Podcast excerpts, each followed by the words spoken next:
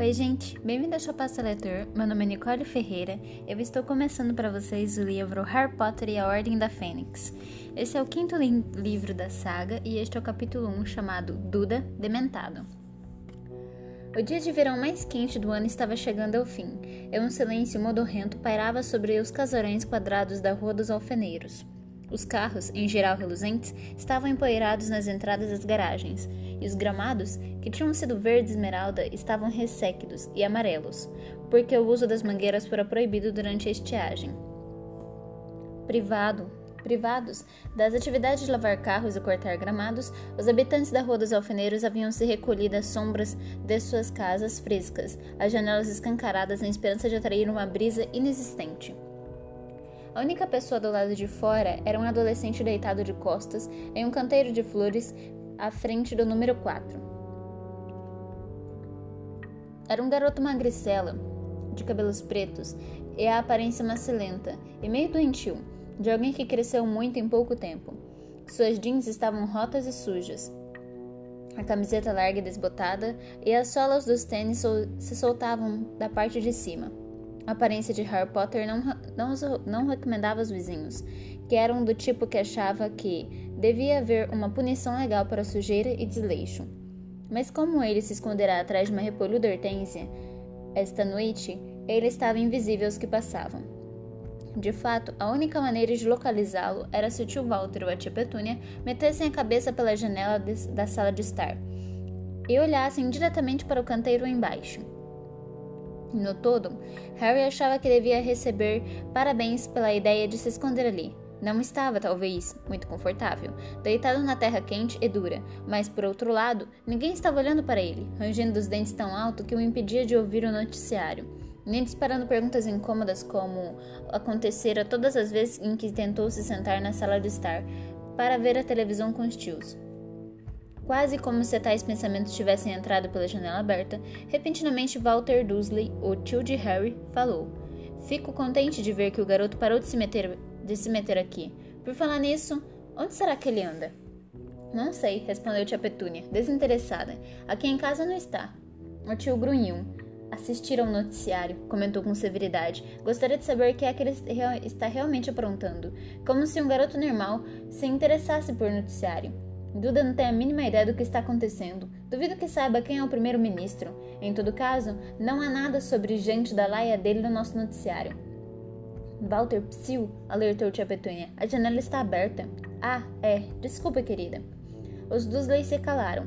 Harry ouviu o anúncio de um cereal com frutas para o café da manhã enquanto observava a senhora Fig, uma velhota gagá que adorava gatos e morava ali no bairro, na Alameda das Glicínias, que ia passando vagarosamente. Ela franzia a testa e resmungava baixinho.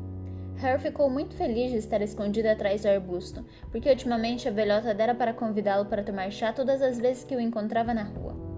Ela acabará de virar a esquina e desaparecer de vista quando a voz do tio Walter tornou a soar pela janela aberta.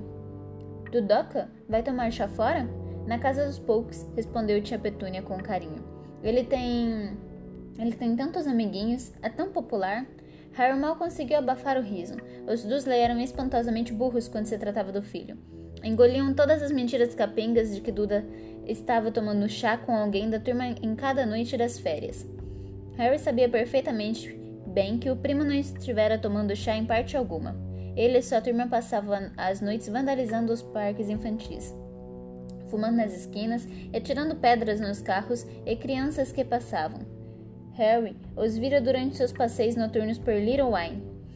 Ele próprio passará a maioria das noites de férias perambulando pelas ruas, recolhendo jornais das lixeiras em seu trajeto. Os primeiros acordes da música que anunciavam o telejornal das sete horas chegaram aos ouvidos de Harry e seu estômago revirou. Talvez aquela noite, depois de um mês de espera, fosse a noite. Um número, de, um número recorde de turistas impedidos de prosseguir a viagem lota os aeroportos nessa segunda semana de greve dos carregadores espanhóis. Se fosse eu, mandava essa gente dormir a sexta pelo resto da vida, rosnou tio Walter mal, mal locutor terminará a frase. Mas não faz diferença. Do lado de fora, no canteiro, o estômago do garoto pareceu se descontrair. Se tivesse acontecido alguma coisa, com certeza seria a primeira notícia. Morte e destruição eram mais importantes do que turistas retidos em aeroportos. Ele deixou escapar um longo e lento suspiro e contemplou o céu muito azul. Todos os dias deste verão tinham sido a mesma coisa: a tensão, a expectativa, o alívio temporário e, mais uma vez, a tensão crescente. E sempre a cada dia, com maior insistência, a pergunta: por que nada acontecer ainda? Garoto continuou a ouvir, caso houvesse um pequeno indício cujo significado os trouxas não tivessem percebido um desaparecimento inexplicado, talvez, ou algum acidente estranho, mas a greve dos carregadores de bagagem seguiram-se notícias sobre a seca no sudeste. Espero que o vizinho esteja escutando, berrou tio Walter. Ele é sua mania de ligar os irrigadores do jardim às três da manhã. Depois a notícia de um helicóptero que quase se acidentará em um campo de Surrey, o divórcio de uma famosa atriz e seu famoso marido como se estivéssemos interessados em seus casos sórdidos, fungou tia Petúnia, que acompanhará o caso obsessivamente em todas as revistas em que conseguiu por as mãos ossudas. Harry fechou os olhos para se proteger do céu noturno, agora cintilante enquanto o locutor continuava. E, finalmente, Quito, o periquito australiano, encontrou um jeito novo de se refrescar neste verão. Quito, que mora em Fififields, em Busley, Aprendeu a esquiar na água. Mary Donks tem outras informações. Harry abriu os olhos. Se tinham chegado a periquitos que esquiam, é porque não havia mais nada que valesse a pena ouvir. Virou-se cuidadosamente de barriga e ergueu-se sobre o joelho e cotovelos, preparando-se para engatinhar para longe da janela. Andaram cinco centímetros quando várias coisas aconteceram em rápida sucessão. Um estalo alto e ressonante quebrou o silêncio com um estampido. Um gato saiu desabalado debaixo de um carro estacionado e desapareceu de vista. Um grito, um palavrão, e uma voz alta e o ruído de louça se espatifando ecoou na sala de estar dos Dursley. E como se fosse um sinal que estivera aguardando, Harry se pôs de pé com um salto, ao mesmo tempo que puxou uma varinha fina do cos das jeans como se desembainhasse uma espada, mas antes que pudesse erguer completamente o corpo, bateu com um cocoruto na janela aberta dos Dursley. O barulho resultante fez Tia dar um berro ainda maior. O garoto teve a sensação de que havia rachado a cabeça ao meio. As lágrimas escorrendo dos olhos, ele cambaleou, tentando focalizar a rua para descobrir a origem do barulho, mas mal conseguira se endireitar quando duas enormes mãos púrpuras saíram pela janela aberta e agarraram pelo pescoço. Guarde isso, rosnou Walter no ouvido dele. Agora, antes que alguém veja. Tire as mãos de cima de mim, ofegou Harry. Durante alguns segundos, os dois pelejaram. O garoto puxou os cabelos do tio grossos como salsichas com a mão com a mão esquerda, enquanto mantinha a varinha erguida com a direita. Então, quando a dor de cabeça de Harry deu mais um latejo particularmente forte, Tio Walter soltou um grito e largou o sobrinho como se tivesse recebido um choque elétrico. Uma força invisível parecia ter emanado do garoto, tornando impossível segurá-lo. Ofegante, Harry cambaleou por cima do pé de Hortência, ergueu-se e olhou a toda volta. Não havia sinal do causador do forte estampido, mas havia muitos rostos espiando de várias janelas vizinhas. O garoto enfiou depressa a varinha no cos da jeans e tentou fazer uma cara inocente. Bela noite! exclamou tio Walter, acenando para a senhora do número 7, de fronte, que observava atentamente por trás das cortinas. A senhora ouviu o estouro do escape de um carro agora há pouco? Petunia e eu levamos um grande susto. Ele continuou a sorrir de um jeito horrível e maníaco até que todos os vizinhos curiosos terem desaparecido das várias janelas. Então, o sorriso virou um esgar de fúria e ele mandou Harry se aproximar outra vez. O garoto deu uns passos à frente, tomando cuidado de parar a uma distância em que as mãos estendidas do tio pudessem, não pudessem recomeçar a esganá-lo. Hum... Que diabos você está pretendendo com isto, moleque? Perguntou o tio Walter, com a voz rouca tremendo de fúria. Pretendo com isso o quê? Perguntou Harry com frieza. Não parava de olhar para a esquerda e para a direita, na rua, da rua, na esperança de ver quem produzirá o estampido. Fazer um barulho desses como se fosse um tiro de partida do lado de fora da nossa? Não fui eu que fiz o barulho, respondeu o garoto com firmeza. A cara magra e cavalar da tia Petúnia apareceu agora do lado, ao lado da cara larga e vermelha do tio Walter. Estava lívida. Por que você está escondido embaixo da nossa janela? É, é, uma boa pergunta, Petúnia. O que é que você está fazendo embaixo da nossa janela, moleque? Ouvindo o noticiário, respondeu Harry conformado. O tio e a tia trocaram olhares indignados. Ouvindo o noticiário? De novo? Bom, é que ele muda todos os dias, entende? Respondeu o garoto. Não se faça de engraçadinho comigo, moleque. Quero saber o que é que você anda realmente tramando. E não me responda outra vez com essa história de que estava ouvindo o noticiário. Você sabe muito bem que a gente da sua laia. Cuidado, Walter. Cochichou tia Petúnia. E o marido baixou a voz que Harry mal conseguiu ouvi-lo. Que gente da sua laia não sai no nosso noticiário. É só isso que o senhor sabe? respondeu Harry. Os Dursley se o encararam por alguns segundos. Então a tia falou: Você é um mentirosinho, mentirosinho sórdido. Quer que aquelas. E aí ela, ela também abaixou a voz. E Harry precisou fazer leitura labial para entender as palavras seguintes: Corujas andam fazendo o que não lhe trazem noticiários. Ahá! exclamou tio Walter com um sussurro triunfante. Agora sai dessa, moleque. Como se não soubéssemos que você recebe todas as notícias por aqueles bichos pestilentos. Harry hesitou um instante. Custou-lhe algum esforço de dizer a verdade desta vez, embora os tios não pudessem saber como se sentia mal em fazê-lo. As corujas não estão me trazendo notícias, respondeu, respondeu com a voz inexpressiva. Não acredito, falou tia Petúnia na mesma hora. Nem eu, disse o marido enfático. Sabemos que você está tramando alguma coisa estranha, retorquiu tia Petúnia. Não somos burros, sabe?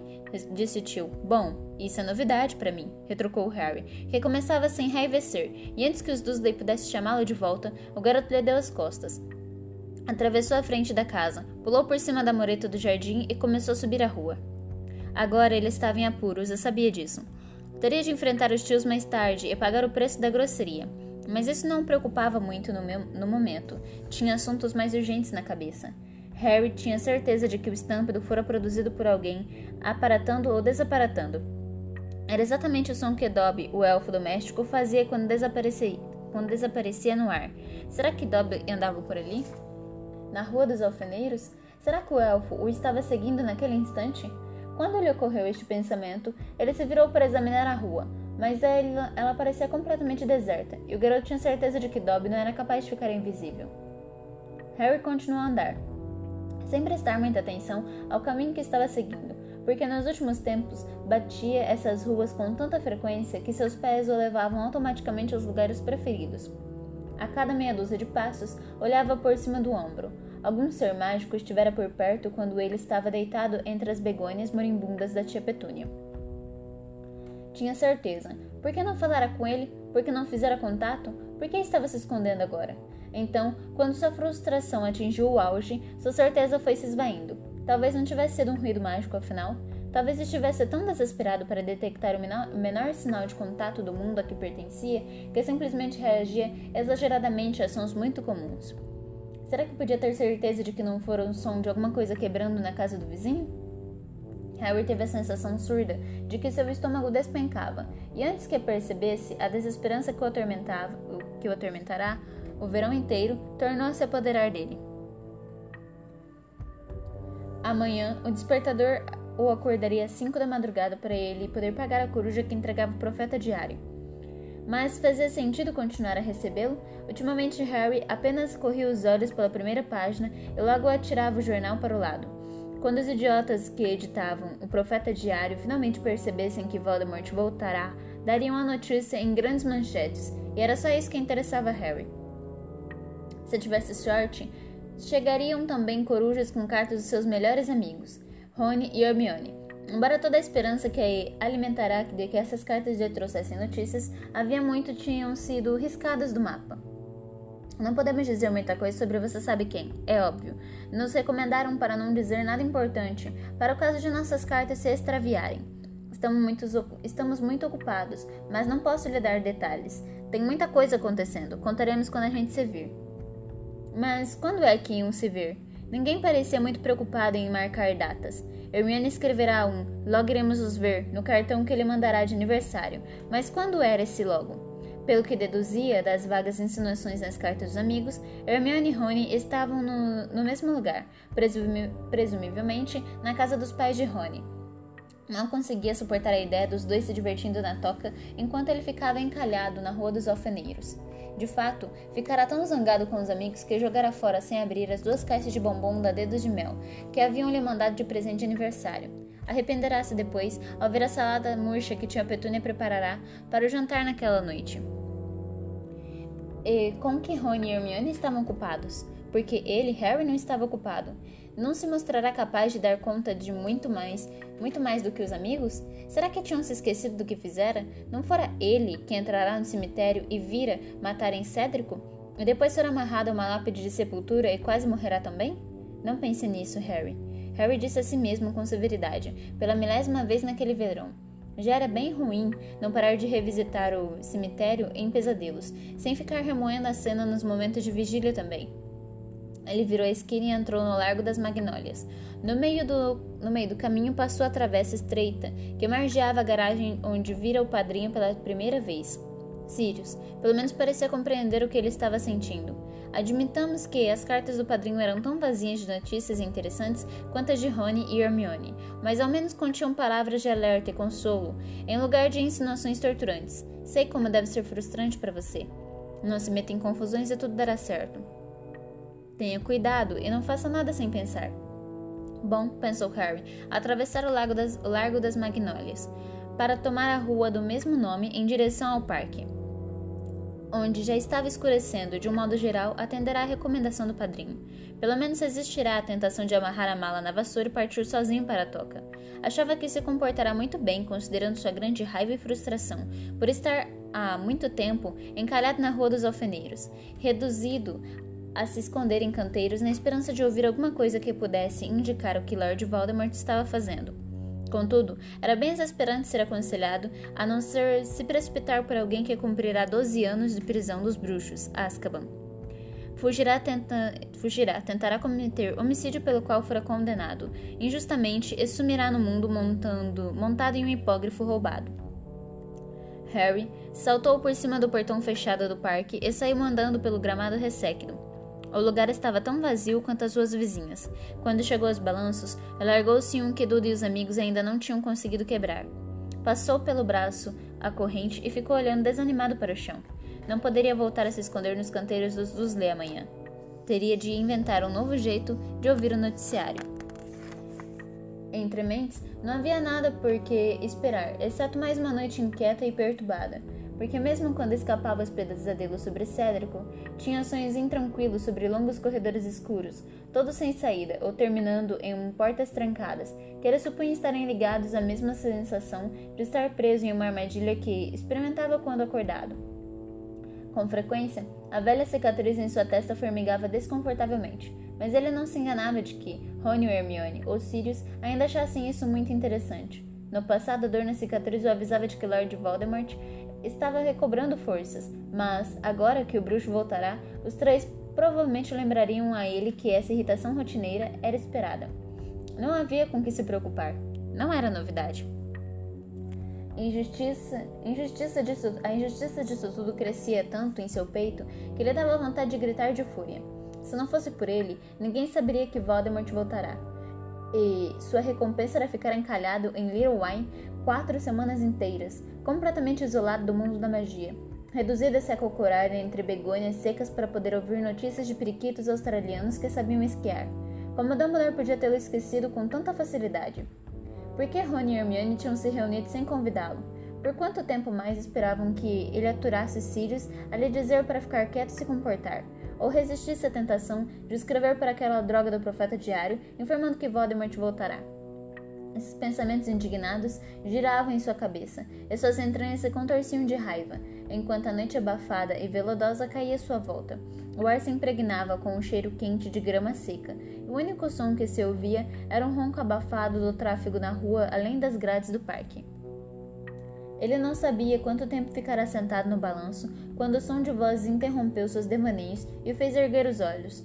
Os lampiões das ruas nos arredores projetavam uma claridade nevoenta, suficientemente forte para delinear um grupo de pessoas que vinham atravessando o parque. Uma delas cantava alto uma música grosseira. Outros riam. Ouvia-se o tec-tec suave das bicicletas caras que eles empurravam. Harry sabia, sabia quem eram. O vulto à frente de todos era, sem dúvida, seu primo Duda Dursley, refazendo o lento caminho para casa, acompanhado por sua gangue fiel. Duda estava mais corpulento que nunca, mas um ano de dieta rigorosa e a descoberta de um novo talento havia produzido uma grande mudança em seu físico.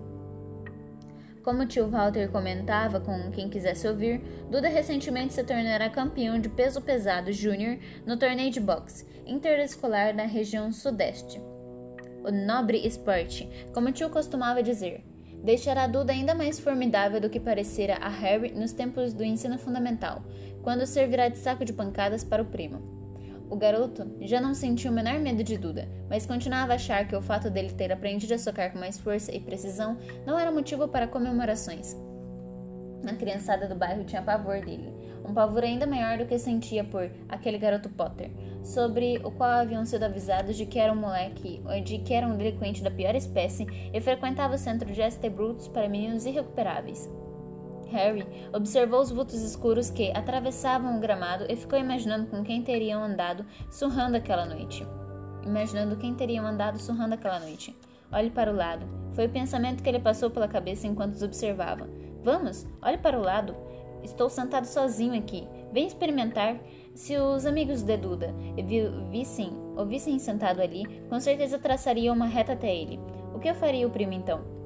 Não iria querer fazer o papel feio na frente da gangue, mas sentiria muito medo de desafiar Harry. Seria realmente divertido observar o dilema de Duda, provocá-lo, observar o primo impotente para reagir. E se um dos meninos tentasse acertá-lo? Estaria preparado, tinha sua varinha.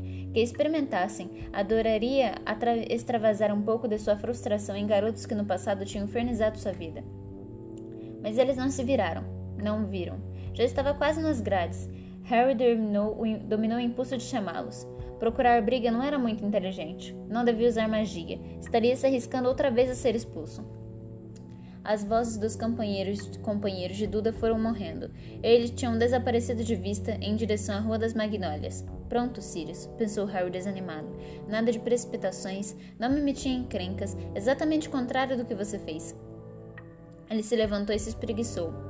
Tia Petúnia e tio Walter pareciam pensar que a hora que Duda chegasse era a hora certa para se voltar para casa, e qualquer minuto depois disso era tarde demais. O tio ameaçara trancar o Harry, trancar Harry no barraco de ferramentas se ele tornasse a chegar depois de Duda. Por isso, reprimindo um bocejo e ainda mal-humorado, o garoto saiu em direção ao, ao portão do parque. A Rua das Magnólias, como a dos alfeneiros, era cheia de grandes casas quadradas com gramados perfeitamente cuidados, todas de propriedade de homens grandes e quadrados que, guia e quadrados que guiavam carros muito limpos, iguais aos do tio Walter. Harry preferia o bairro Little Eye, à noite, quando as janelas protegidas por cortina formavam retalhos de cores vivas no escuro. E ele não corria o risco de ouvir comentários censurando sua aparência delinquente, quando passava pelos donos das casas. Caminhou depressa por isso, caminhou depressa. Por isso, na metade da rua das Magnólias, Magnólias tornou a avistar a turma de Duda. Estavam se despedindo na entrada do Largo das Magnólias. Harry se abrigou sob a copa de, de um lilazeiro e esperou. Guinchou feito um porco, não foi? Ia dizendo Malcolm, arrancando risos do, dos colegas. Um bom gancho de direita, Dudão, elogiou Pedro. Mesma hora amanhã? perguntou Duda. Lá em casa, meus pais vão sair, respondeu Gordon. Então, até lá, concordou Duda. Tchau, Duda. A gente se vê, Dudão. Harry esperou o resto dos garotos continuar, a, continuar antes de recuperar a andar. Antes de recomeçar a andar. Quando as vozes desapareceram na distância, ele entrou de novo no Largo das Magnólias e, apressando o passo, não tardou chegar a uma distância em que o primo que caminhava descansadamente, desafinando uma canção, pudesse ouvi-lo. Ei, Dudão! Duda se virou. Ah, resmungou. É você. Então, há quanto tempo você é o Dudão? perguntou Harry. Não chateia, rosnou o primo dando-lhe as costas. Nome legal, comentou Harry, rindo e acompanhando os passos do primo. Mas para mim você sempre será o Dudiquinho. Já falei, não chateia, repetiu Duda, cujas mãos, que mais pareciam presuntos, tinham se fechado. Os garotos não sabem que é assim que a mamãe te chama? Cala essa boca.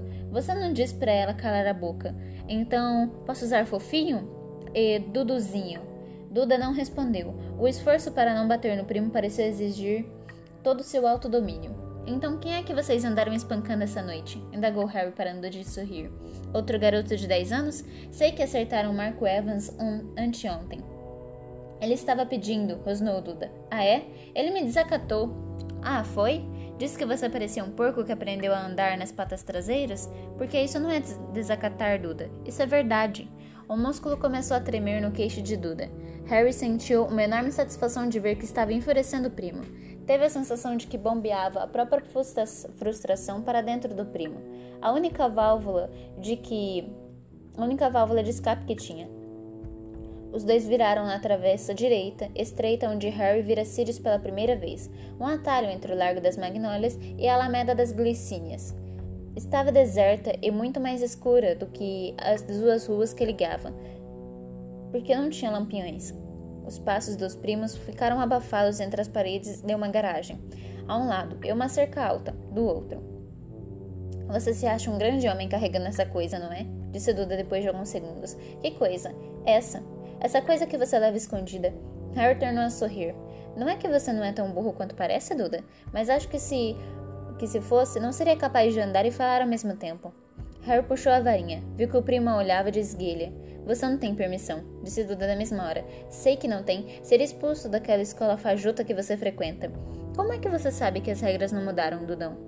Não mudaram, disse o primo, embora não parecesse totalmente seguro. Harry riu baixinho. Você não tem peito para me enfrentar sem essa coisa, não é? rosnou Duda.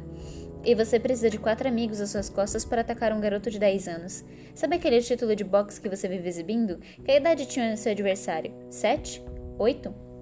Para sua informação, ele tinha 16 anos e ficou desacordado 20 minutos depois que acabei com ele, e era duas vezes mais pesado do que você. Espera só contar ao papai que você puxou essa coisa. Vai correr para o papai agora, é? Será que o Dudinha, campeão do papai, ficou com medo da varinha do Harry malvado? Você não é tão valente à noite, não é? caçoou Duda. Estamos de noite, Dudiquinho. É como a gente chama quando fica escuro assim. Estou falando quando você está deitado, vociferou Duda. Parará de andar. Harry parou também, encarando o primo. Do pouco, do pouco que conseguia ver do rosto largo de Duda, ele parecia, ele parecia estranhamente triunfante. Como assim? Não sou valente quando estou deitado? perguntou Harry, inteiramente pasmo. Do que é que você acha que, que tenho medo? Dos travesseiros ou de outra coisa assim? Ouvi você a noite passada, disse Duda sem fôlego, falando durante o sono, gemendo. Como assim? repetiu Harry, com, mas com uma sensação de frio e afundamento no estômago. Tornará a visitar o cemitério em sonhos na noite anterior. Duda soltou uma gargalhada rouca. Depois fez um facete, falsete e lamúria. Não matem Cédrico, não matem Cédrico. Quem é Cédrico? Seu namorado? Eu. Você está mentindo, contestou Harry maquinalmente. Mas sua boca secará. Sabia que o primo não estava mentindo. De que outra forma poderia saber o nome de Cédrico? Papai, me ajude, papai. Ele vai me matar, papai. Bu, cala a boca, disse Harry em voz baixa. Cala a boca, Duda, estou te avisando. Vem me ajudar, papai. Mamãe, vem me ajudar, ele matou Cédrico. Ele vai. Não aponta essa coisa para mim. Duda recuou contra a parede da travessa. Harry estava apontando a varinha diretamente para o seu coração. Ele sentia 14 anos de ódio ao primo palpitarem em suas veias o que não daria para atacá-lo agora, enfeitiçá-lo de tal jeito que Duda precisaria rastejar até em casa como um inseto, mudo, antenas brotando de sua cabeça. Nunca mais volte a falar nisso, rosnou Harry. Está entendendo? Aponte essa coisa para o outro lado. Eu perguntei: Você me entendeu? Aponte isso para o outro lado. Você me entendeu? Afaste essa coisa de. Duda soltou uma exclamação estranha e trêmida, como se o estivesse mergulhado em água gelada. Alguma coisa acontecera à noite. O azul anil e estrelado do céu noturno de repente ficou negro e sem luz. As estrelas, a lua, os lampiões enevoados em cada extremo da travessa haviam desaparecido. O ronco distante dos carros e o murmúrio das árvores haviam desaparecido. A, tep a tepidez da noite de repente se transformou em um frio cortante. Os garotos se viraram envolvidos por uma escuridão silenciosa, impenetrável e total, como se a mão de um gigante tivesse tirado um manto gelado e espesso sobre a travessa, cegando-os por uma fração de segundos, Harry pensou que tivesse feito alguma mágica involuntária, apesar de estar resistindo ao máximo que podia. Em seguida, seu raciocínio emparelhou com os seus ouvidos. Ele não tinha poder para apagar as estrelas. Virou, então a cabeça para cá e para lá, tentando ver alguma coisa, mas as trevas cobriam seus olhos como um véu sem peso.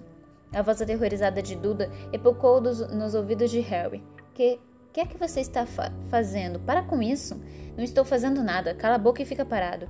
Não estou, não estou vendo nada, eu fiquei cego, eu, eu falei para você calar a boca. Harry parou imóvel, virando os olhos enseguecidos para a direita e a esquerda. O frio era tão intenso que ele tremia da cabeça aos pés, arrepios brotaram em seus braços e os pelos de sua nuca ficaram em pé. Ele abriu os olhos o mais que pôde, arregalando-os para todos os lados, sem ver. Era impossível.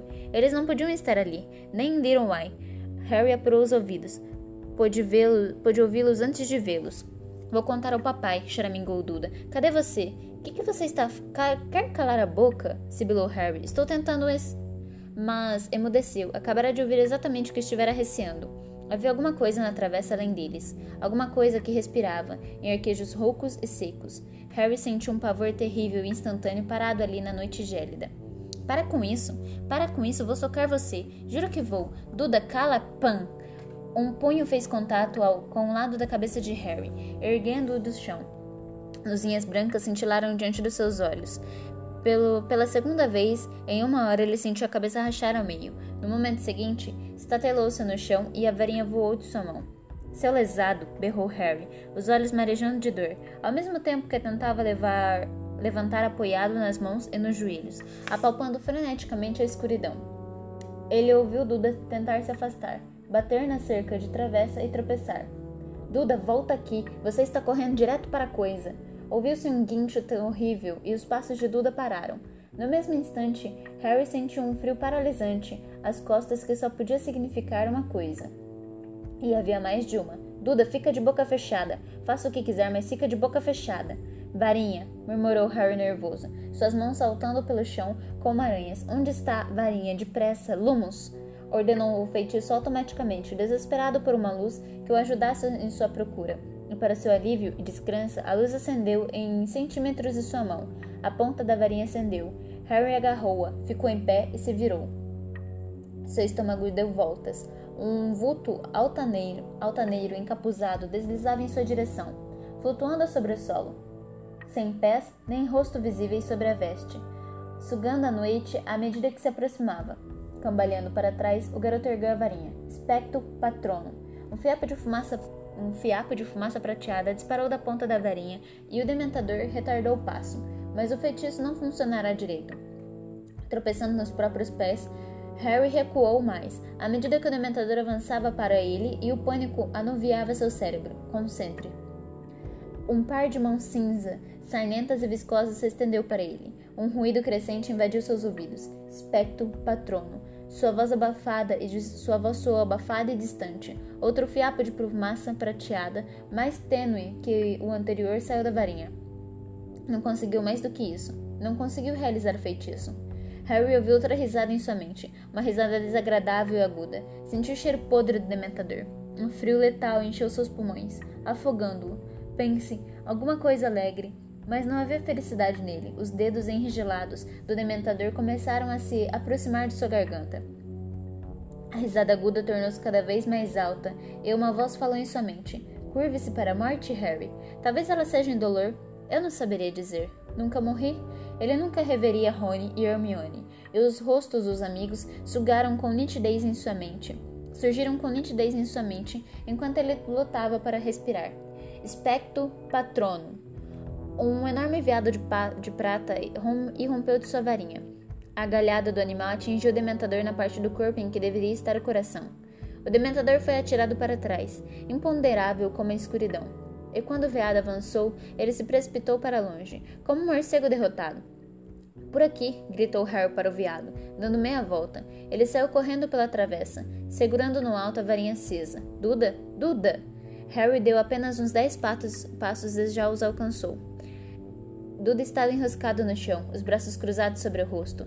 Um segundo dementador agachava-se para ele, agarrando seus pulsos com as mãos escorregadias, forçando-as a se separarem lentamente, quase carinhosamente, aproximando a cabeça encapuzada pelo rosto de Duda como se fosse beijá-lo. Pega ele! berrou Harry, e com um ruído de força e velocidade, o veado prateado que ele conjurará passou a galope. A cara sem olhos do dementador estava a menos de 3 centímetros de Duda, quando a galhada de prata o atingiu. Ele foi atirado para o ar e, como seu companheiro, saiu voando e foi absorvido pela escuridão. O veado se dirigiu a meio galope para um extremo da travessa e se dissolveu em uma névoa argentina. A luz, as estrelas e os lampiões recobraram vida.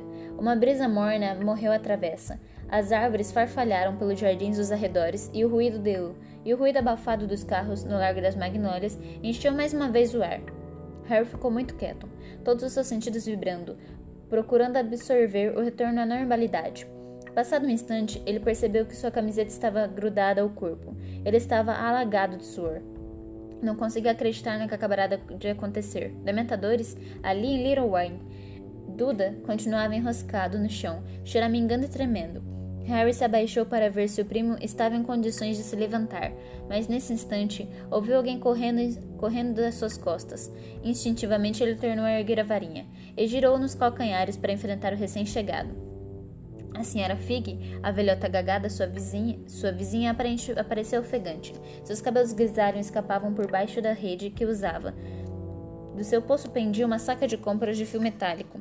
seus calcanhares sobravam para fora nas pantufas do tecido xadrez. Harry procurou esconder rapidamente a varinha, mas. Não guarde isso, menino idiota! gritou ela esganiçada. E se houver mais deles por aqui? Ah, eu vou matar o Mundungo Fletcher! E este foi o capítulo 1. Eu espero que vocês tenham gostado. A gente se vê no capítulo 2 chamado Uma Revoada de Corujas. Até breve!